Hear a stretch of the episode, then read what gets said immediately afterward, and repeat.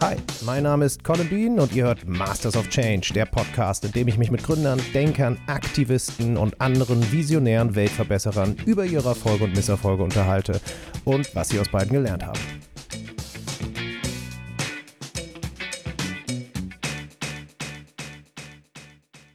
Stellt euch vor, ihr habt einen stressigen Job, 40 bis 50 Stunden die Woche. Vielleicht steht ihr am Anfang eurer Karriere und vielleicht habt ihr dazu noch eine Familie oder wollt eine gründen. Freunde und Verwandte gibt es auch noch. Ach, und Hobbys, zum Beispiel Sport. Das kostet Zeit. Viel Zeit. Lässt wenig Freiraum und damit wird Freizeit zu einer kostbaren Ressource. Man überlegt sich zweimal, wie man die wenigen freien Stunden so verbringt. Viele von euch kennen das so ähnlich bestimmt. Und trotz dieser vielseitigen Verpflichtungen, die so täglich auf einen hereinprasseln, gibt es wahnsinnig viele Menschen, die sich ehrenamtlich und zivilgesellschaftlich engagieren. Für gute Zwecke oder in Krisensituationen, meistens allerdings ohne finanzielle oder sachliche Gegenleistung. So fließen sie dann dahin, die letzten freien Minuten des Alltags, am Wochenende, am späten Abend oder morgens vor der Arbeit. Manchmal wird ein Engagement auch so intensiv, dass man sich vergisst, bis zum Burnout geht oder sich Urlaub von der eigentlichen Arbeit nimmt, um anderswo anzupacken. Ich will in dieser fünften und letzten Folge der Pilotstaffel wissen, warum. Warum gehen Menschen an ihre Leistungsgrenze, schreiben nachts E-Mails oder verbringen Urlaube und Wochenenden mit freiwilligem zivilgesellschaftlichem Engagement? Und welche Rolle spielt das für den gesellschaftlichen Wandel hin zu einer nachhaltigen Entwicklung? Ich habe mich dazu mit Mitgliedern des Think Tank 30 unterhalten, der junge Think Tank des Club of Rome Deutschland.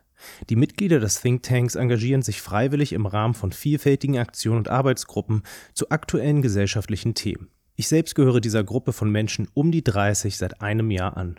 Herausgekommen sind eine Reihe von spannenden Gesprächen, die vor allem eins zeigen, dass dieses Thema vielseitig ist. Doch bevor wir die Geschichten hören, die sie erzählt haben, möchte ich noch ein paar Fragen klären. Zum einen, was Zivilgesellschaft ist und was sie für den Wandel bedeutet und zum anderen, wie es um den Zusammenhang zur Freiwilligkeit bestellt ist. Der erste Gast des Podcasts, Professor Dr. Uwe Schneidewind, schreibt in seinem Buch Die große Transformation dazu, dass Zivilgesellschaft und ihre Organisation zunächst als eine zentrale Kraft in der Gesellschaft verstanden werden kann, neben wirtschaftlichen und politischen Instanzen. Solche Organisationen können Umweltverbände und NGOs sein, Kirchen, Gewerkschaften oder Graswurzelinitiativen. Sie begründen, erstreiten oder erproben konkrete und alternative Handlungsstrategien zu dem, was vorhanden ist. Und damit übernehmen sie drei wichtige Funktionen in unserer Gesellschaft. Zum einen sind sie Mahner, die auf gesellschaftliche Missstände oder potenzielle Fehlentwicklungen aufmerksam machen. Denkt an die TTIP-Bewegung, wo ein breites Bündnis aus Umweltverbänden, Gewerkschaften und weiteren Organisationen vor den Folgen eines Freihandelsabkommens warnten. Hier steht der Widerstand, der Protest im Fokus. Zudem sind diese Organisationen zunehmend auch als Mittler in gesellschaftlichen Diskursen unterwegs. Ein Beispiel dafür sind studentische Gruppen, die Orte schaffen, in denen ein neues Bewusstsein entstehen kann und in denen alternative Strukturen entwickelt, diskutiert und verbreitet werden. Zu guter Letzt spielen zivilgesellschaftliche Organisationen eine Rolle als Motoren für Erneuerungsprozesse. Denkt man an Transition Towns, Foodsharing-Kooperativen oder Bürgergenossenschaften, wird diese Rolle gleich viel lebhafter. Hier werden neue Handlungsmuster erprobt und gelebt und dadurch kommt es zu einer tatsächlichen Veränderung von Bewusstsein und Werten in der Gesellschaft. Durch diese drei Funktionen tragen Organisationen der Zivilgesellschaft zu einem kulturellen Wandel bei, weil sie häufig neue Wertvorstellungen in die Gesellschaft tragen und damit den Grundstein legen für einen moralischen Fortschritt, was der Kern der Veränderung hin zu einer nachhaltigen Gesellschaft ist. In vielen der eben genannten Organisationen spielt dieses eine herausragende Rolle. So sind viele NGOs, Verbände, Vereine oder Graswurzelbewegungen gar nicht vorstellbar ohne die zahlreichen Menschen, die sich hier ohne materielle Gewinne, in der Regel gemeinschaftlich und gemeinwohlorientiert, im öffentlichen Raum engagieren. Laut der Studie Freiwilliges Engagement in Deutschland vom Bundesfamilienministerium Stand 2016 sind es 43,6 Prozent der Wohnbevölkerung der Deutschen ab 14 Jahren, die sich engagieren. Das umfasst natürlich auch ehrenamtliche Aktivitäten in Sportvereinen oder im sozialen Bereich, die nicht in erster Linie auf den Wandel zielen. Aber auch aus solchen Bereichen wie Kunst und Kultur kommen häufig wichtige Impulse dafür. Für mich überraschend war, dass sich zunehmend mehr Menschen engagieren, betrachtet man die letzten 15 Jahre. Allerdings ist die verwendete Zeit für dieses Engagement kürzer als noch vor 15 Jahren. Der Bereich, in dem sich am meisten engagiert wird, ist mit ca. 16 Prozent der Sport, gefolgt von Schulen und Kindergärten sowie Musik und Kultur mit je ungefähr 9 Prozent. Die Bereiche, die meines Erachtens für Wandlungsprozesse besonders relevant sind, sind Politik und politische Interessensvertretung sowie Umwelt, Natur und Tierschutz mit je ungefähr 3,5 Prozent. Soweit zum freiwilligen Engagement. Was bislang offen bleibt, sind die Beweggründe, die Voraussetzungen, die Bedingungen und die Gelingensfaktoren für Freiwilligkeit und Engagement. Und mit diesen Fragen im Hinterkopf möchte ich die ersten beiden Gesprächspartnerinnen vorstellen. Anna-Katharina Meyer, Beraterin in der Energieagentur NRW und Shanta Meyer-Nandi, Nachhaltigkeitsberaterin und Coach. Kurzum, Meyer und Meyer. Die beiden haben sich im Think Tank auf einer Tagung kennengelernt. Von morgens bis abends unterhielten sie sich darüber, wie wichtig es ist, sich nachhaltig zu verhalten und wie sehr die Grenzen des Wachstums bereits erreicht sind. Beide haben einen akademischen Hintergrund in Umwelt- und Klimathemen. Das heißt, uns ist es auf einer relativ hohen intellektuellen Ebene alles mehr als bewusst. Und ähm, als wir uns dann trafen und kennenlernten, fiel uns auf, ähm, hm, wir heißen beide Meier und wir haben beide irgendwie Lust darauf, das auf so eine Ebene runterzubrechen, die äh, auch Lieschen Müller versteht. Und das wäre doch irgendwie eine gute Story, wenn wir das als Meier und Meier verpacken, so ungefähr mit unserem Allerweltsnamen da rausgehen und ein Format finden, um Leute anzusprechen, die sich nicht auf so einer intellektuell, akademisch sehr hohen Überflugshöhe mit diesen Themen beschäftigen. Und so entsteht 2014 die Idee, einen Blog zu schreiben, Finding Sustainia. In einem Akt der Naivität, wie Sie sagen, beginnen die beiden über ein Jahr Selbstversuche und Challenges zu nachhaltigen Lebensstilen anzugehen. Auf eine sehr praktische Weise und einer sehr persönlichen Ebene versuchen sie so eine breite Masse zu adressieren. Äh, jedenfalls ähm, wollen wir dann immer am Anfang vom Monat äh, Leute einladen, da äh, mitzumachen, sich zu beteiligen. Und wir beschreiben auch ein bisschen, wie, wie und warum das ein wichtiger Lebensbereich oder ein wichtiges Thema, ein wichtiges Ziel ist. Und dann nehmen wir die Leute mit, machen einen Monat alle gemeinsam diesen Selbstversuch und machen dann am Ende eine Bilanz. Und wir hatten immer mehr den Eindruck, dass wir da so eine kleine Bewegung angestoßen haben, die richtig konkret ist und ähm, ja auch das Leben einzelner Leute tatsächlich verändert und in den Köpfen viel verändert und auch bei uns, obwohl wir viel, viel darüber wussten, äh, hat das doch nochmal unseren Alltag ganz schön durcheinander gewürfelt. Und also es war dann am Ende auch für uns eine Horizonterweiterung und das vielleicht auch nochmal so ein bisschen ähm, als eine Kernbotschaft. Man macht sich auf den Weg eigentlich, um irgendwas Tolles für die Welt und für die Umwelt zu leisten und wächst dann auch selber daran. Eine der erfolgreichsten Challenges war übrigens die Bio on a Budget Challenge. Mit einem gedeckelten Budget von 5 Euro am Tag wurden ausschließlich Bio-Lebensmittel gekauft, um dem immer wiederkehrenden Argument, das sei ja viel zu teuer, selbst auf den Grund zu gehen. Ergebnis? Viele industrielle Bioprodukte wie Müsliriegel und Biofleisch passen nur schwer in ein solches Budget. Einiges lässt sich aber auch selbst gut herstellen. Letztlich ziehen die beiden und viele der Mitstreiterinnen das Fazit, dass sie gut Bio konsumiert haben und das für einen ganzen Monat lang. Die Vorteile von Challenges wie dieser fasst Anna wie folgt zusammen. Also wenn man sich einfach einen Monat dazu zwingt, das konsequent zu machen, lernt man dabei so viel, dass es einem eigentlich gar nicht mehr schwer fällt, das auch beizubehalten. Beibehalten haben die beiden über die Jahre auch den Blog und das Konzept, gemeinsam und auf freiwilliger Basis mit neuen Formen von Lebensstilen zu experimentieren. Der Blog selbst wird auch weiterhin ohne direkte Monetarisierung geführt, auch wenn die Erfahrungen im Berufsleben eine Rolle spielen, zum Beispiel bei Vorträgen. Aber im Kern steht die freie Entscheidung, sich an neuen Formen des Konsums auszuprobieren. Dabei wird die Freiwilligkeit allerdings durch andere Aspekte flankiert. Moin zusammen und bitte entschuldigt die kurze Unterbrechung. Wie ihr merkt, gibt es hier keine Werbung und auch sonst keine finanzielle Unterstützung für meine Arbeit. Deshalb würde ich mich mega über eine kleine Zuwendung freuen, zum Beispiel via PayPal, ganz einfach an colin-bean.web.de. Ich sag's nochmal, colin-bean.web.de. Ihr findet den Link auch in den Show Notes oder auf der Webseite mastersofchange.de. Und weiter geht's. Jetzt hast du ja gerade einen Punkt angesprochen, dass so eine gewisse Verpflichtung dem Team gegenüber oder den Lesern, Leserinnen äh, des Blogs gegenüber auch wirksam sein kann, diese Challenge auch durchzuhalten. Dieser Verpflichtungscharakter, welche Rolle spielt er dabei? Ich, ich denke, das, das hängt sehr stark vom Individuum ab. Bei uns es war es natürlich, es, der, dieser Verpflichtungscharakter spielt da natürlich mit rein. Wenn das jemand anderes an deiner Seite macht, dann fühlst du auch eine gewisse Loyalität. Dann gibt es aber auch den Spaßfaktor. Wenn du das nur für einen Monat machen musst, in Anführungsstrichen, dann siehst du das mehr als ein Abenteuer an. Während Leute, wenn sie zum Beispiel das Wort vegan hören oder plastikfrei, sich direkt sperren. Und wenn sie, wenn sie das aber nur einen Monat machen müssen, mhm. dann ähm, machen sie es halt mit Freude und entdecken dabei ganz indirekt neue Lebenswege, die sie dann beibehalten. Mhm.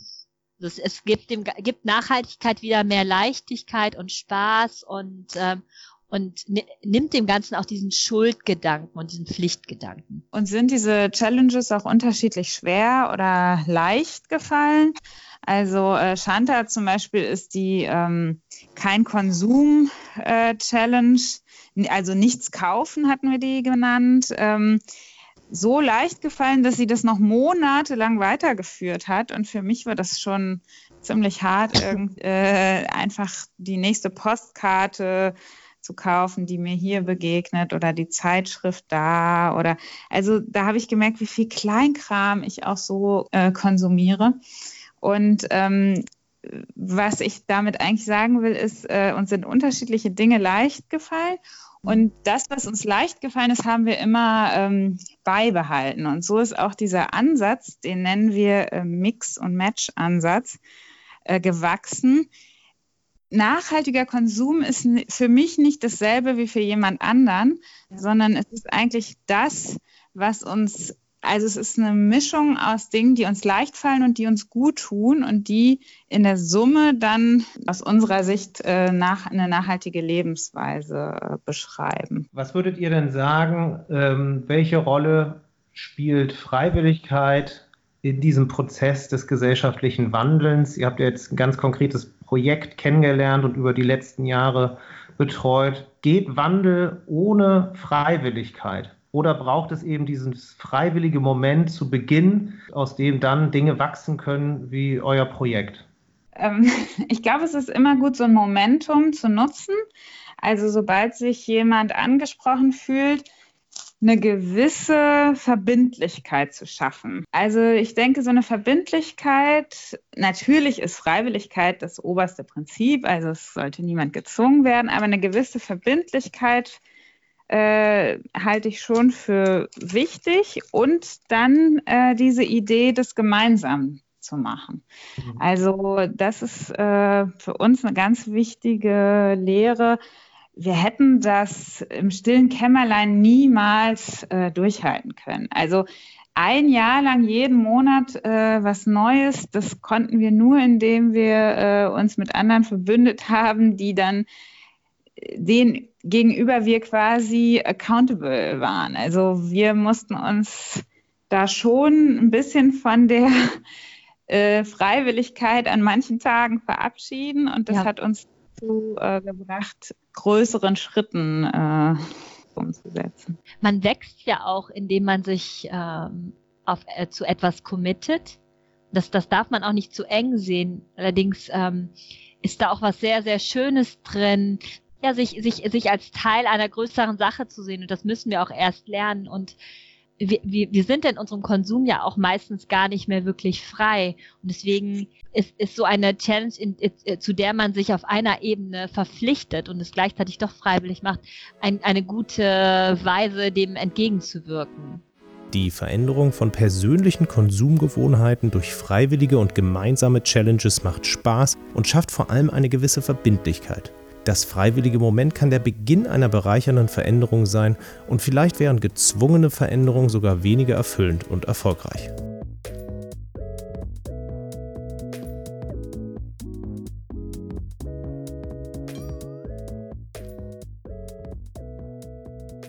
Gemeinsamkeit und Freude als wichtige Aspekte für freiwilliges Handeln für Nachhaltigkeit betont auch Hans Rüsneck, der in der Purpose-Beratung Bright House arbeitet und den Think Tank als eine Sinnesgemeinschaft beschreibt. Er sagt, ich glaube, wir sollten äh, hedonistischer sein. Ich glaube, wir sollten mehr kommunizieren und auch mehr leben, dass das, dass das eine Bereicherung ist.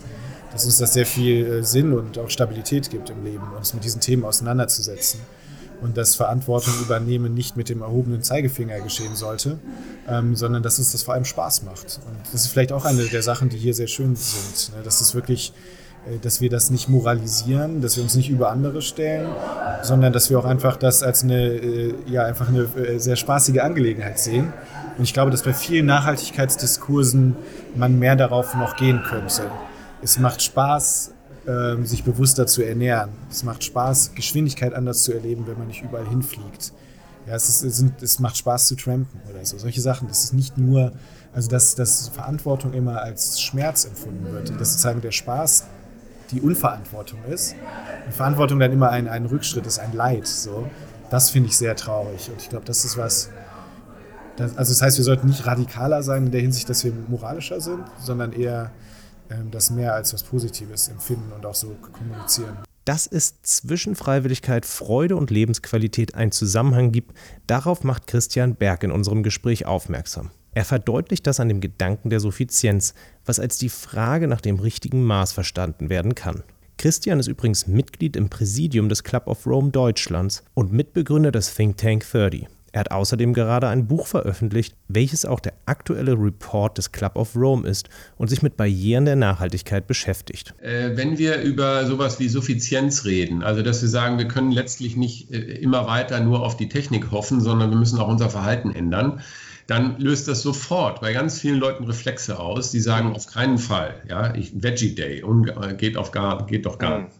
Mhm. Aber wenn man sich mal anguckt, was unsere großen Philosophen und äh, philosophischen und, und religiösen äh, Vordenker eigentlich seit Platon, ganze abendländische Geschichte, aber auch Osta äh, ostasiatische Philosophie, Tao Te King, ähm, äh, kannst du, you name it, da kannst du jeden möglichen nehmen fast alle sagen, ähm, dass die Erfüllung in dem liegt, wie man sich entwickelt, im menschlichen Miteinander. Äh, der Papst hat geschrieben, der wahre, die, äh, die wahre Macht ist der Dienst. Ähm, also, dass da sozusagen die Qualität liegt und das eigentliche Leben passiert. Und das ist was, was wir viel zu wenig beleuchten. Es geht nicht mhm. nur um ein pragmatisches Argument, wie können wir die Leute äh, zur Suffizienz knebeln.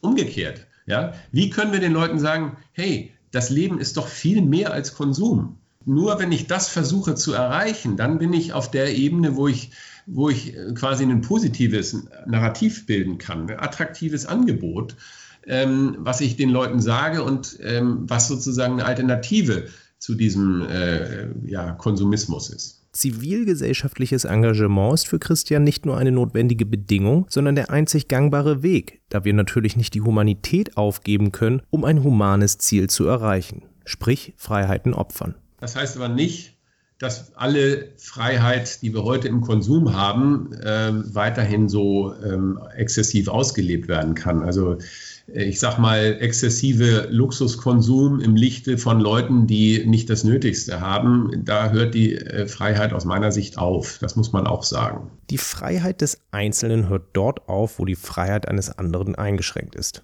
Das ist ein schöner Spruch und er hat viel Wahres. Aber ich würde sagen, dass die Grenze der Freiheit häufig schon früher gezogen werden muss. Nicht erst da, wo andere Freiheit aufhört, sondern da, wo wir Verantwortung übernehmen müssen. Beispielsweise, weil Menschen sterben und wir es verhindern können. So wie aktuell im Mittelmeer. Dazu sind wir im nationalen Kontext ja sogar verpflichtet, sonst wäre es unterlassene Hilfeleistung. Wer also eine Seenotrettungsorganisation mitgründet, wie es Titus Molkenbuhr mit Jugend rettet getan hat, der engagiert sich zwar gesellschaftlich und tritt für zivile, humane Werte ein, es ist aber fraglich, ob er das wirklich freiwillig tut. Naja, das Projekt ist ja schon entstanden aus einer gewissen Not heraus, dass man gesagt hat, ähm, die Europäische Union oder unsere Regierung machen da offensichtlich nicht genug und wir müssen handeln. Also es war schon so, dass wir den, den Imperativ verspürt haben zu sagen, wir wollen jetzt da was tun. Aber ich glaube schon, dass so dieses, da diese Freiwilligkeit in dem Sinne, dass wir halt komplett unbedarft waren, das einfach mal aufgezogen haben, mit so einer ganz, ganz neuen Energie an die Sache rangegangen sind, das hat auch unfassbare Kräfte freigesetzt natürlich. Also sonst hätten wir es auch nie so schnell geschafft, wenn wir uns immer über alle Sachen vorher Gedanken gemacht hätten und es schon Strukturen gegeben hätte. Also diese Freiwilligkeit und dieses bisschen anarchistische hat auch sehr, sehr, sehr, sehr gute Ergebnisse gehabt natürlich. Ähm, Ja, und ich glaube generell, dass Freiwilligenarbeit unfassbar wichtig ist für die Gesundheit einer Demokratie und den Fortbestand unserer, unserer Zivilisation. Also ich glaube, ähm, das haben auch viele so gesehen, dass halt viele gesagt haben, okay, ich habe irgendwie einen Job und da verdiene ich Geld, aber das, was ich hier mache, ist meine Tätigkeit. Da, da ziehe ich Sinn für draus, da sehe ich, da mache ich einen, einen da habe ich Impact sozusagen und ich glaube, das hat ganz, ganz vielen Leuten, also mir persönlich auch, es gibt einem ja auch sehr viel. Und welche Wirkung könnte größer sein, als konkret Leben zu retten? Insgesamt retten Titus und die vielen MitstreiterInnen über 14.000 Menschen. In einem Fall wie diesem ist das Engagement in allen dreien Funktionen zu sehen. Als Mahner für ein gravierendes Problem, als Mittler für Alternativen und als Motor für Veränderung. Ersteres und letzteres beschreibt Titus vor allem so. Ich glaube, es gibt wenige Themen so wie, wie Migration, wo sich auch durch unsere Tätigkeit Regierungschefs mit so kleinen Zahlen beschäftigen. Ich meine, wenn eine Angela Merkel und ein Horst Seehofer sich damit beschäftigen müssen, dass da 50, 80 Leute auf so einem Boot rumschippern und nicht an Land dürfen und die Menschen unfassbar leiden, aber das sollte eigentlich, eigentlich sollten sich ja Regierungschefs nicht mit solchen Kleinigkeiten beschäftigen. Das wäre ja wie, als wenn der Berliner Bürgermeister jetzt nach Pankow geht und sagt, hier, ich habe jetzt hier eine Doppelhaushälfte gekauft und damit arbeiten wir gegen den Mietenwahnsinn. Also ich finde das total äh, faszinierend, wie sehr es wir geschafft haben, mit relativ geringen Mitteln die Politik schon auch in, auf eine gewisse Art und Weise vor uns herzutreiben. Allerdings muss man sagen, dass der Wandel, der eingesetzt hat in Sachen Migrationspolitik, trotz des unerschütterlichen Engagements vieler NGOs, keiner ist, der die Dinge besser gemacht hat. Wenn man sich aber die, die Situation anguckt auf den griechischen Inseln, in Libyen, auf dem Mittelmeer, dann ist die Situation halt immer noch furchtbar und auf gewisse Art und Weise auch furchtbarer und hoffnungsloser, als sie vor drei Jahren war. Ähm, ich glaube, was ich so ein bisschen für mich auch herausgefunden habe, ist zu sagen, wir waren halt auch sehr naiv in der Annahme, dass die Europäische Union das vielleicht nicht sieht, sich das nicht bewusst ist, weil am Ende des Tages, man da sieht, sind halt auch sehr klare, interessensgetriebene Policy-Maßnahmen, die den Tod von Menschen und das Leiden an unseren Außengrenzen bewusst in Kauf nehmen und sogar als Zweck haben mit der Idee, dass man damit andere Menschen abhalten könnte, zu migrieren. So, das heißt, die Idee, dass das System, äh, jemand hat mir mal gesagt, es ist nicht, dass das System nicht funktioniert. Das, das System funktioniert genauso, wie es funktionieren soll und das ist das Problem. Die Externalisierung von Europas Grenzen äh, und das Leid, was damit verbunden ist, ist äh, ein inhärenter Teil europäischer Grenzen und wie wir sie ziehen und wie wir auch auf dem afrikanischen Kontinent und überall in der Welt wirken. Und ich glaube, wenn man das akzeptiert, dann sieht man auch, dass Wandel aus einem tiefergehenden äh, politischen Veränderungsprozess herausgehen muss. Das ist ja auch, glaube ich, ähm, ein großes Thema, vor dem wir gerade stehen, dass einfach bestehende Machtstrukturen sich grundsätzlich ändern müssen, um diese furchtbaren Situationen nicht mehr zu erleben. Titus berichtet von zwei Geschichten, die zeigen, wie entgegengesetzt und wie heftig die Reaktionen sein können, die das Engagement der Seenotrettung auslösen. Zum einen erzählt er, wie überwältigend die Unterstützung am Anfang des Projekts war, sowohl finanziell als auch in tatenkräftiger Unterstützung. Zum anderen berichtet er, wie eine kleine NGO die volle Härte eines Staates zu spüren bekommt. Und da sind wir nach Lampedusa eingefahren mit fünf Minderjährigen, die wir an Bord hatten, die wir gerettet hatten. Und die waren super cool, die Jungs. So, die haben uns erzählt, wo sie herkamen. Die haben mit uns Karten gespielt, die haben mit uns geschnackt, die haben geduscht, neue Klamotten gekriegt und waren halt Jungs. So. Fanden Fußball super und, und waren halt einfach Jungs. Und dann kommen wir da an in Lampedusa und es war dunkel, mitten in der Nacht. Und auf einmal sehe ich diese ganzen Lichter von Polizeiwägen, Krankenwägen, verschiedenste Polizeien, also nicht nur eine Polizei, sondern auch überregionale, nationale äh, Küstenwache. Es war ein riesen Aufriss von bewaffneten Menschen und anderen Würdenträgern, die da standen, um diese fünf Jungs an Bord zu nehmen oder an Land zu nehmen und uns äh, zu befragen und äh, einmal, einmal auf links zu drehen. Und das war für mich schon extrem erschreckend, weil ich gemerkt habe, wie unsicher ist dieser Staat, wie unsicher ist unser System, wenn wir vor so fünf abgemagerten Jugendlichen so viel Angst haben, dass der Rechtsstaat hier die volle Härte ausfahren muss. Das war für mich schon auch eine sehr, sehr prägsame Erfahrung. Wie hat sich das angefühlt? Als ihr da reingefahren seid? War, war, war das Angst? War das Entsetzen? Es war schon ja eine Überwältigung, war da auf jeden Fall da. Also dieses Gefühl von, da ist mir auch klar geworden in dem Moment, dass wir uns auch, mit was wir uns eigentlich angelegt haben. Ne? Es war ja eher so ein humanitäres Projekt von so ein paar jugendlichen Mit-20er Studenten, die in einer WG irgendwo im Wedding saßen. Und auf einmal haben wir uns da mit dem deutschen Staat, dem italienischen Staat, äh, Frontex, europäischen Geheimdiensten und der italienischen Polizei angelegt. Das war schon auch ein, ein Bruch, sage ich mal, in der Situation, weil man ja auch dann gemerkt hat im Zuge danach, wie, ich sag mal, der Staat oder die Bürokratie dann auf verschiedenen Wegen begonnen hat, ähm, unsere Tätigkeiten einzuschränken. Also ich meine, wir wurden ja fast ein Jahr lang von der italienischen Polizei überwacht. Unsere Telefone wurden abgehört. Unser Schiff wurde verwanzt. Das war eine riesige Sonderkommission eingesetzt, nur um irgendwas zu finden, was man eventuell gegen uns verwenden kann. Und das fand ich schon erschreckend. Ich meine, in Holland wurde jetzt gerade ein Gesetz durchgeführt, was die Registrierung von Schiffen in Holland erschweren soll. Und das trifft genau auf zwei Boote zu, nämlich auf unser Boot und das von Sea-Watch. Ich meine, das ist ja eine Dimension, wenn man sich überlegt, dass ein Gesetz erlassen wird für zwei Schiffe. Für mich ist das, das alles Zeichen von Schwäche und Hilflosigkeit seitens der Politik. Titos Engagement geht bis zur völligen Erschöpfung. Er schläft zu wenig, macht kaum Sport, ernährt sich unausgewogen und arbeitet neben Jugendrettet noch, um sich dieses Engagement überhaupt leisten zu können. Nach zwei unglaublich intensiven Jahren beginnt er einen Master in London, auch um das Erlebte besser verstehen zu können. In Bezug auf Wandlungsprozesse durch zivilgesellschaftliches Engagement hält er rückblickend folgende Punkte fest. Also das ist jetzt auch kein Hexenwerk, ne? aber diese, diese Idee, dass, dass Politik das Bohren dicker Bretter ist, das stimmt schon.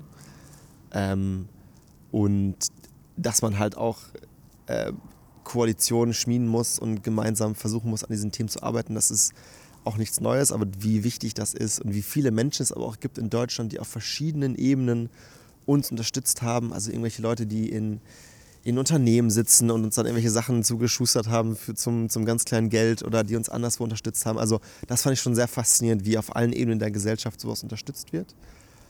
Ähm, und ich glaube aber auch, was ich für mich auch mitgenommen habe, vor allem bei so einem Thema wie Migration, du bist nie alleine und du bist auch nie der Erste. Also so ein, ein Gefühl dafür zu entwickeln, auf wessen Schultern du stehst und wie viele Menschen schon vor dir kamen, die sich mit diesem Thema auseinandergesetzt haben, daran gearbeitet haben, dafür gekämpft haben. Ähm, das kann auch, auch irgendwie Hoffnung geben auf eine bestimmte Art und Weise, dass es halt doch vorwärts geht, aber dass das Fortschritt nie linear ist, sondern immer hoch und runter geht und links und rechts geht und dass man halt den, den Blick fürs große Ganze nicht verlieren darf. Zum Abschluss, welche Rolle spielt freiwilliges Engagement in diesen Wandlungsprozessen? Was glaubst du? Ich glaube, es ist elementar. Ich glaube, was uns suggeriert wird in diesem jetzigen Wirtschaftssystem, dass Menschen nur Dinge machen, wenn sie dazu gezwungen werden und, äh, und dafür Geld kriegen, ich halte das für Quatsch. Also ich glaube, Freiwilligkeit, intrinsische Motivation, einen inneren Anspruch, Sachen zu regeln, ist, ist elementar, um Dinge zu verändern. Ähm, und ich glaube doch, dass, dass in der Hinsicht ein Umdenkenprozess in der ganzen Gesellschaft gerade stattfindet. Und ich glaube, das muss auch weitergehen.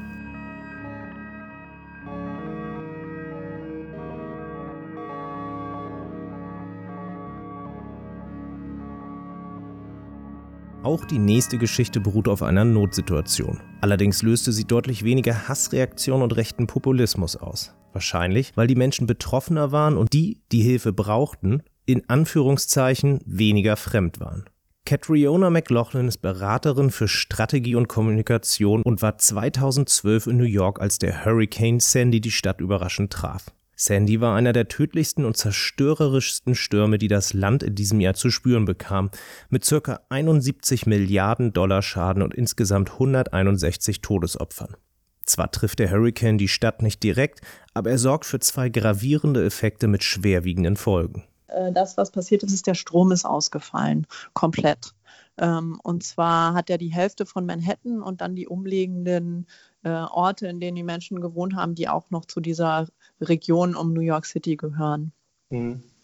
Und das eine, eine Sache war, dass es einmal diese starken Winde gab, aber es gab auch einen äh, unvorhergesehenen Sea Level Rise an der Stelle. Also es, äh, das Meerwasser ist hochgeschossen und New York liegt ja sehr flach am Meer. Und äh, in, man hatte damit gerechnet, dass es vielleicht so ja, sieben Fuß ähm, also das sind vielleicht so drei Meter, ähm, hochgehen wird und ähm, es ging dann aber auf zwölf hoch und die, also in Manhattan selber war das zu sehen, indem da durch die Wall Street auch Autos durchschwammen und äh, es war auch zu sehen, ähm, weil eben nicht nur dieses Wasser ganz stark war, aber einfach, weil die Stadt war schwarz. Und man rechnet, also mit Stromausfall gibt es ja öfter mal, aber man rechnet nicht damit, dass dann zum Beispiel auch die gesamten Tower für die Handys ausfallen und mhm. man auch keinen Telefonempfang mehr hat. Moin zusammen und bitte entschuldigt die kurze Unterbrechung. Wie ihr merkt, gibt es hier keine Werbung und auch sonst keine finanzielle Unterstützung für meine Arbeit. Deshalb würde ich mich mega über eine kleine Zuwendung freuen, zum Beispiel via PayPal, ganz einfach an colin-bean.web.com colin-bean.web.de. Ich sag's nochmal, colin-bean.web.de. Ihr findet den Link auch in den Show Notes oder auf der Webseite mastersofchange.de. Und weiter geht's. In der, in der Stadt selber gab es Generatoren, aber in den Vororten, also zum Beispiel in den Rockaways, da sind teilweise, was stand alles unter Wasser, die Leute haben einstöckige Häuser. Und ähm, dieses Wasser war eine Mischung, war ja so ein Brackwasser. Das war eine Mischung mhm. aus Meerwasser und allen möglichen ähm, ja, Abflüssen und äh, Mischungen. Das heißt, alles, was dieses, diese Mischung in diesem Wasser berührt hat, war komplett untauglich. Der Stromausfall kann in der Stadt selbst nach knapp drei Tagen behoben werden, doch in den umliegenden Regionen dauert er teils bis zu drei Wochen. Und eine Gesellschaft ohne Energie kommt schlagartig zum Erliegen. Mobilfunk, Verkehr, sanitäre Anlagen, Kochplatten, Wasserzufuhr, Heizung. Nichts funktioniert mehr. Fäkalien stauen sich in Toiletten, Menschen prügeln sich um die letzten Liter Benzin an den Tankstellen. Es herrscht eine Endzeitstimmung. Zudem ist es Oktober und kalt. Alles, was durch das Brackwasser nass geworden ist, ist unbrauchbar, kann aber weder abtransportiert werden noch trocknen. Catriona meldet sich beim Roten Kreuz, um Hilfe zu leisten. Weil ich dachte, okay, dann mit dem Roten Kreuz, die werden ja sicherlich einen Plan haben, wie sie das jetzt machen. Das ist ja nicht das erste Mal, dass ein Blackout ist oder so. Und dann sind wir, äh, also wurden wir in Manhattan gebrieft und äh, Sicherheitssachen und dann sind wir in die Rockaways gefahren worden mit so einem Van und dann ging es los. Ähm, das hieß, ja, jetzt müssen wir erstmal feststellen, wer überhaupt Hilfe braucht. Und das Verheerende war für mich zu sehen, dass gerade die Communities, denen es nicht so gut geht, die waren wie gelähmt. Also die mhm. waren wie traumatisiert, die haben sich nicht vor die Tür getraut, die haben auch Helfern die Essen vorbeigebracht haben, zum Beispiel gesagt, nein, wir machen die Tür nicht auf, wir haben Angst, dass das irgendjemand ist, den wir nicht kennen und so und dann lieber nicht. Catriona wird schnell klar, dass die Unterstützung durch das Rote Kreuz nicht die Hilfe ist, die die Leute brauchen. Es fehlt vor allem an Essen, Kommunikationsmitteln, Plänen für die Zukunft und dagegen wirken Bestandsaufnahmen und T-Shirts verteilen maximal wie ein erster Schritt. Zurück in New York versammelt sie daher Inhaberinnen kleiner Geschäfte, Unternehmerinnen, Selbstständige aus ihrer Nachbarschaft, um sich selbst zu organisieren und effektiv Hilfe zu leisten. Mit Flugzetteln bewirbt sie eine erste Versammlung. Wenig später steht sie mit 50 hilfsbereiten Leuten in einem Raum in Brooklyn. Und dann wurde es wirklich interessant, weil plötzlich sich so eine Gruppenenergie ergeben hat, wo Leute gesagt haben, hey, ja, ich würde was machen und hier Ausnahmezustand. Und wir hatten dann auch schon bald wieder Strom, also es dauerte ja nur drei Tage. Ähm, aber wir wussten, dass die Communities außerhalb eben den noch nicht haben. Und äh, dann haben wir gesagt, okay, also erstmal brauchen die Leute halt Hilfe, um ihre Häuser überhaupt auszuräumen mit dem ganzen äh, Stuff und ähm, das Wasser zu entfernen und die Sachen, die das Wasser sind. Und da waren gerade ältere Leute, die da Hilfe brauchten. Und äh, am Ende hatten wir dann, also dann haben wir uns wirklich zusammengetan, gesagt, was können wir machen und was braucht es eigentlich? Äh, weil viele Leute haben auch Sachen gespendet, wie Klamotten und die, die Kirchen haben zum Beispiel gesagt, ey, wir gehen unter in Klamotten, wir brauchen keine Klamotten, wir brauchen, hm. äh, die Leute brauchen was zu essen, aber die brauchen kein Rohgemüse, die brauchen gekochte Sachen, weil die können hm. das selber nicht machen gesagt, okay, dann organisieren wir das und hatten am Ende wirklich ähm, jedes Wochenende über 200 Leute, die wir in Bussen äh, dahin gefahren haben in die Rockaways. Und das hat geklappt, weil es gab in Williamsburg einen Surfshop. Und die Jungs vom Surfshop hatten einen guten Kontakt zu den Surfern in den Rockaways. Und dann haben wir über äh, sozusagen die Surfer Connection, da hatten wir dann, äh, die haben da einen kleinen Surfclub und von dem Surfclub aus haben wir das dann organisiert. Was bedeutet hat, die Leute vom Surfclub sind dann losgegangen und haben ähm, wirklich von den äh, Pläne erstellt, von den Straßen, wo Leute sitzen, die Hilfe brauchen. Und dann haben wir die Volunteers da gezielt hingeschickt. Und das Schönste war eigentlich zu sehen, wie sehr die anderen Leute sich gefreut haben, also denen plötzlich geholfen und die haben gesagt, so was habe ich überhaupt nicht erwartet, wo kommt das jetzt her? Und es war total toll auch für die Volunteers selber, die gesagt haben, hey, das ist, äh, ich habe wirklich das Gefühl, ich kann mal was tun. Hm. Und das ist nicht, ähm, ja, Spenden ist eine Sache, dass ich da irgendwas tue, aber für mich einfach hinzufahren und die Möglichkeit zu haben, ähm, jemandem zu helfen, der das selber jetzt gerade nicht kann, ähm, das ist total toll. Und wir hatten dann teilweise auch Firmen, die gesagt haben, hey, können wir bei euch mitmachen? Äh, dann würden wir einfach unseren Angestellten Bescheid sagen und dann kommen die halt zu euren Bussen, die ihr da organisiert habt, um da rauszufahren. Und die Leute waren alle, die haben sich total gefreut, dass sie koordiniert werden, weil das ist dieses Ding mit Freiwilligkeit und helfen wollen, ist noch die Frage, okay, und wie wird das organisiert? Und wir sehen ja auch in Entwicklungsländern, das ist ein riesen Thema, äh, was überhaupt dann einen positiven Impact hat und wie das überhaupt funktionieren kann. Und das war echt eine tolle Erfahrung, äh, weil wir gemerkt haben, hey, man kann wirklich helfen. Die andere Erfahrung war auch, es ist wahnsinnig anstrengend. Also mhm. ähm, wenn man sich freiwillig engagiert, und das ist mehr so auf dieser anderen Seite von den freiwilligen Helfern, äh, wir haben dann, wenn Leute halt so, so einen 48 Stunden Arbeitseinsatz gemacht haben, dann haben wir denen schon gesagt, okay, jetzt ähm, mach mal auch eine Pause wieder und für dich. Und dieses Gefühl so, oh, ich muss doch helfen und ich muss doch was machen und ich kann jetzt nicht eine Pause nehmen, das ist für die Helfer selber ähm, absolut ein, Thema, weil die Leute, die, die keine Lust haben zu helfen, die, die schauen immer ganz gut nach sich. Aber Leute, mhm. die wirklich ähm, toll helfen, ähm, das ist, also das war noch eine andere Sache, die super spannend mhm. war. Auch in der Frage, wie viel Impact kann ich geben und an welcher Stelle muss ich schauen, ähm, dass ich genug esse, dass ich genug schlafe, dass ich ähm, auch an mich selber denke. Rückblickend hält Catriona einige Dinge fest, die sie aus ihrer Erfahrung in Hinsicht Hilfe, Engagement und Wandel gelernt hat. Es braucht eben die Vernetzung in der Gemeinschaft für so eine Notsituation und für mhm. die Möglichkeit überhaupt dann auch die aufkommende äh, Willigkeit der Leute zu sagen, hey, ich gebe jetzt mein Wochenende oder ich nehme mir auch einen Tag frei. Also ich habe mir zwei Wochen Urlaub genommen, um, um hm. das zu machen. Ähm, und mhm. das mache ich jetzt und äh, das ist es jetzt, was ich mache. Um diesen, dieser Energie, die freigesetzt wird bei einer schlimmen Sache, die passiert, das sehen wir, haben ja auch gesehen, Notre Dame, also die Spenden, die eingegangen sind. Wenn was passiert, was uns berührt und wir können was tun, das ist super befriedigend, also für alle Menschen. Wenn man so einen großen Impact hat, dass man sagt, hey, wegen mir sind jetzt äh, oder wegen dem, was ich machen konnte, sind jetzt hier 200 Leute auf den Beinen mit Schaufeln und Gummistiefeln und ready to go, die wirklich helfen. Das ist so ein super Gefühl, ähm, dass ich glaube, je mehr man dieses Gefühl bekommt, desto mehr ist man natürlich auch incentiviert, äh, das auch weiter zu machen, wenn man sieht, das hat wirklich einen Impact. Aber Leute brauchen immer ganz klare Steps. Was können sie jetzt machen? Was sind die nächsten fünf Dinge, die sie jetzt tun müssen, um das zu mhm. verändern? Weil der Wunsch, das zu verbessern und zu verändern, der, der ist absolut präsent. Nur dann braucht es eben was, was dann auch gefühlt was verändert und in dem Sinne, wie wir überhaupt denken können, weil wir für uns sind eigentlich so ganz abstrakte, große Zahlen sind für uns gar nicht verstehen wir schlechter, als zu sagen, ein Kind hat Hunger. Und glaubst du, dass aus so einer Erfahrung, wie gut sich das anfühlen kann, konkrete mhm. Hilfe zu leisten, schwappt mhm. das auch über dann in den Alltag? Also kann man diese Notsituation dann auch ein mhm. bisschen entkoppeln? Und sich weiterhin freiwillig engagieren? Konntest du da irgendwas ja. beobachten, dass die Leute, die, die dich unterstützt haben, mhm. in dieser konkreten Situation auch danach eher dazu ja. tendieren, sich weiter zu engagieren? Das zu merken, es sind noch andere da, die auch etwas verändern wollen. Es ist wahnsinnig wichtig, um selber incentiviert zu sein, auch was mhm. zu tun. Und das hat natürlich dieses Gruppengefühl, was damals entstanden ist. Das ist ja auch das, was, wenn man jetzt an Fridays for Future denkt oder so, ähm, ja klar, wir gehen fürs Klima auf die Straße, aber wir gehen auch auf die Straße, weil wir eine Gruppenerfahrung haben, mhm. dass uns allen sowas wichtig ist. Mhm. Und es ist unglaublich stärkend, äh, um weiterzumachen. Und ich würde sagen, ja, letztendlich, man kann sich ja überall engagieren. Und es ist, äh, es gibt äh, jetzt zum Beispiel auch in Berlin, da gibt es Flüchtlingsheime, die sich auch freuen, wenn man sich da engagiert. Also wir haben jetzt von der Firma da einiges gemacht, um Leuten mit Lebensläufen und so zu helfen. Genau, aber was, was ich eigentlich sagen wollte, ist, es gibt ja immer eine Möglichkeit, äh, sich zu engagieren und zu helfen.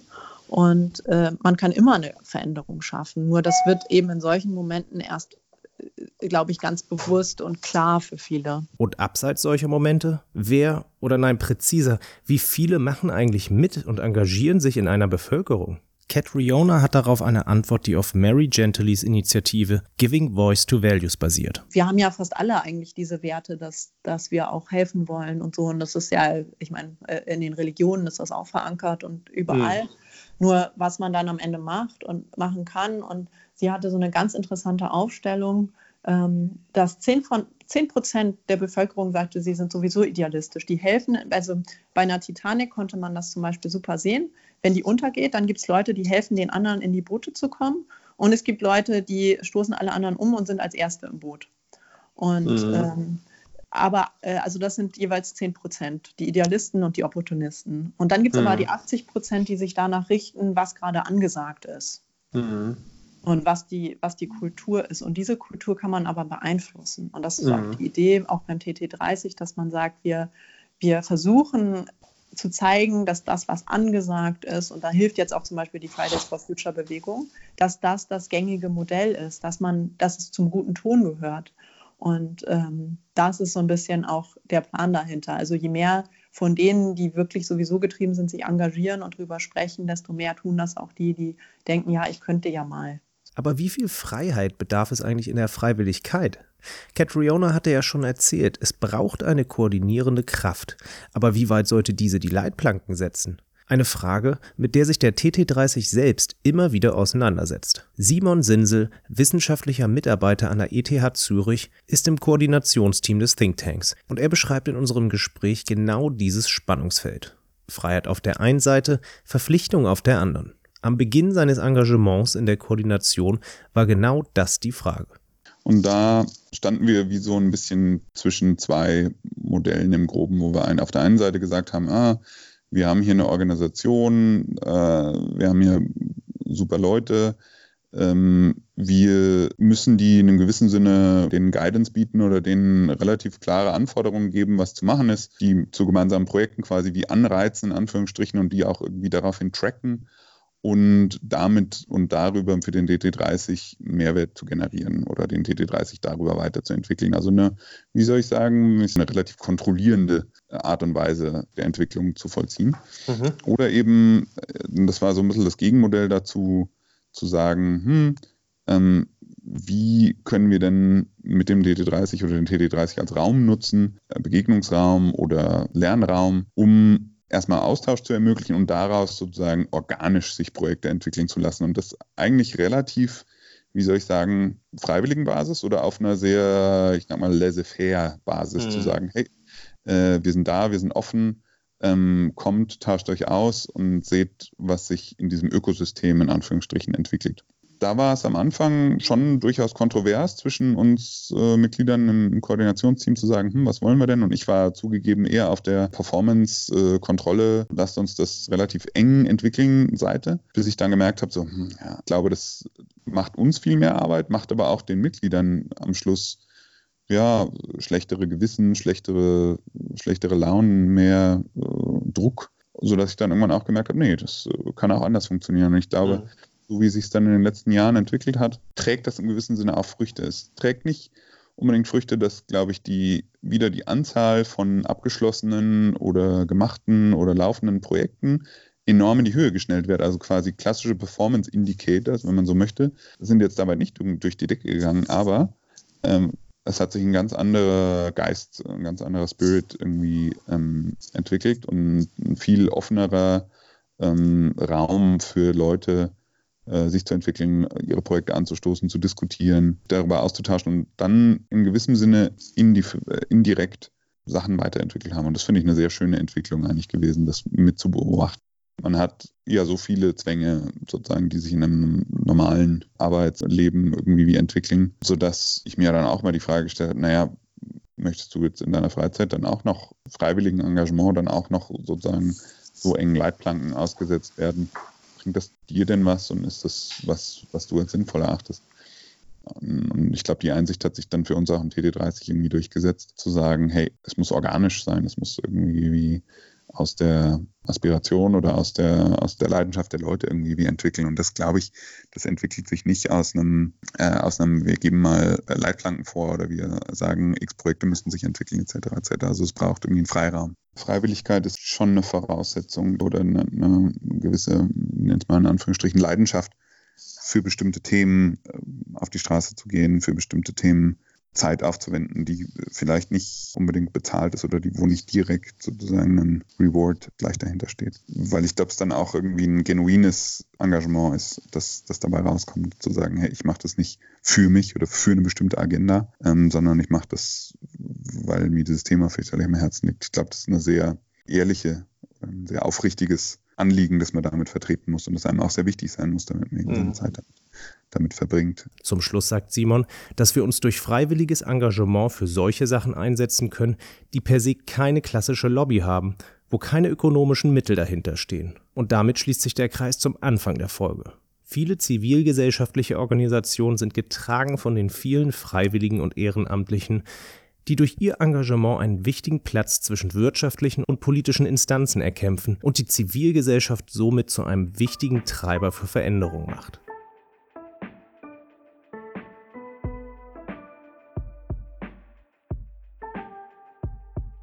Das waren meine Gespräche mit den Mitgliedern des TT30. Ich möchte mich nochmal bei Anna und Shanta, Christian, Hans, Titus, Catriona und Simon bedanken. Mein ganz besonderer Dank gilt auch Sebastian Metzger, Hanna Treu und Maya Casentino, mit denen ich ebenfalls gesprochen habe, die ich aber aufgrund des zeitlichen Rahmens der Folge und der Thematik leider nicht mehr einbauen konnte. Für mich sind aus diesen vielen aufschlussreichen Gesprächen folgende Punkte hängen geblieben. Erstens, wir haben die unterschiedlichen Funktionen der Zivilgesellschaft an einigen Beispielen darstellen können, wobei die Organisation durchaus mehrere Funktionen übernehmen können. Während der TT30 in verschiedenen Projekten mal als Mahner und mal als Mittler auftritt, sehe ich bei Jugend rettet die Mahner- und Motorfunktion stark ausgeprägt, während die Community von Finding Sustainia eher als Mittler und Motor unterwegs ist. Zweitens, nicht alle Beispiele sind direkt am Wandel interessiert, sondern einige entstehen aus akuten Notsituationen, die viele Menschen aktivieren können. Es ist aber davon auszugehen, dass die erfüllende Erfahrung zu helfen auch in längerfristiges Engagement übersetzt werden kann. Drittens. Ein Gefühl der Gemeinsamkeit und Spaß bzw. Erfüllung bei der Sache wurden mehrfach als Gelingensfaktoren genannt. Außerdem ist es wichtig, die Effekte des Wirkens zu sehen eine wichtige Bedingung, gerade in Notsituationen ist es, sich nicht selbst zu vergessen, was leicht passieren kann. Viertens. Wie freiwillig das Engagement wirklich ist, bleibt häufig fragwürdig. Das Verantwortungsprinzip setzt der Freiheit klare Grenzen. Ich denke daher, es macht an vielen Stellen Sinn, eher von zivilgesellschaftlichem Engagement zu sprechen. Fünftens. Dennoch ist Freiwilligkeit das oberste Gebot, denn vor allem im freien Raum lassen sich Interessen vertreten, die von wirtschaftlichen, politischen und anderen Instanzen nicht vertreten werden. Sechstens. Die Balance von Freiheit und Verbindlichkeit im freiwilligen Raum muss ausgehandelt werden. Hier scheint es mir, als wenn eine gewisse Verbindlichkeit nicht schaden kann, aber eine pauschale Antwort lässt sich nicht geben.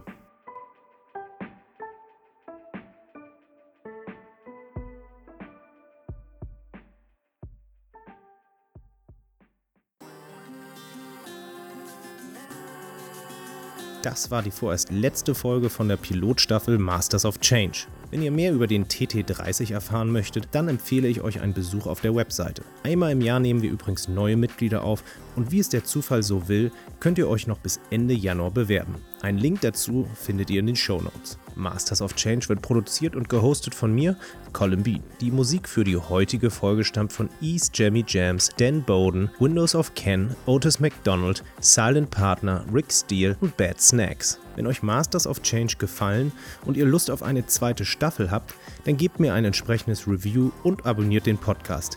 Das ist nur ein kleiner Knopfdruck für euch, aber eine riesige Unterstützung für mich. Erzählt euren Freunden von Masters of Change oder teilt die Folge in euren Netzwerken. Ich danke euch fürs Zuhören, hoffentlich bis zur nächsten Folge.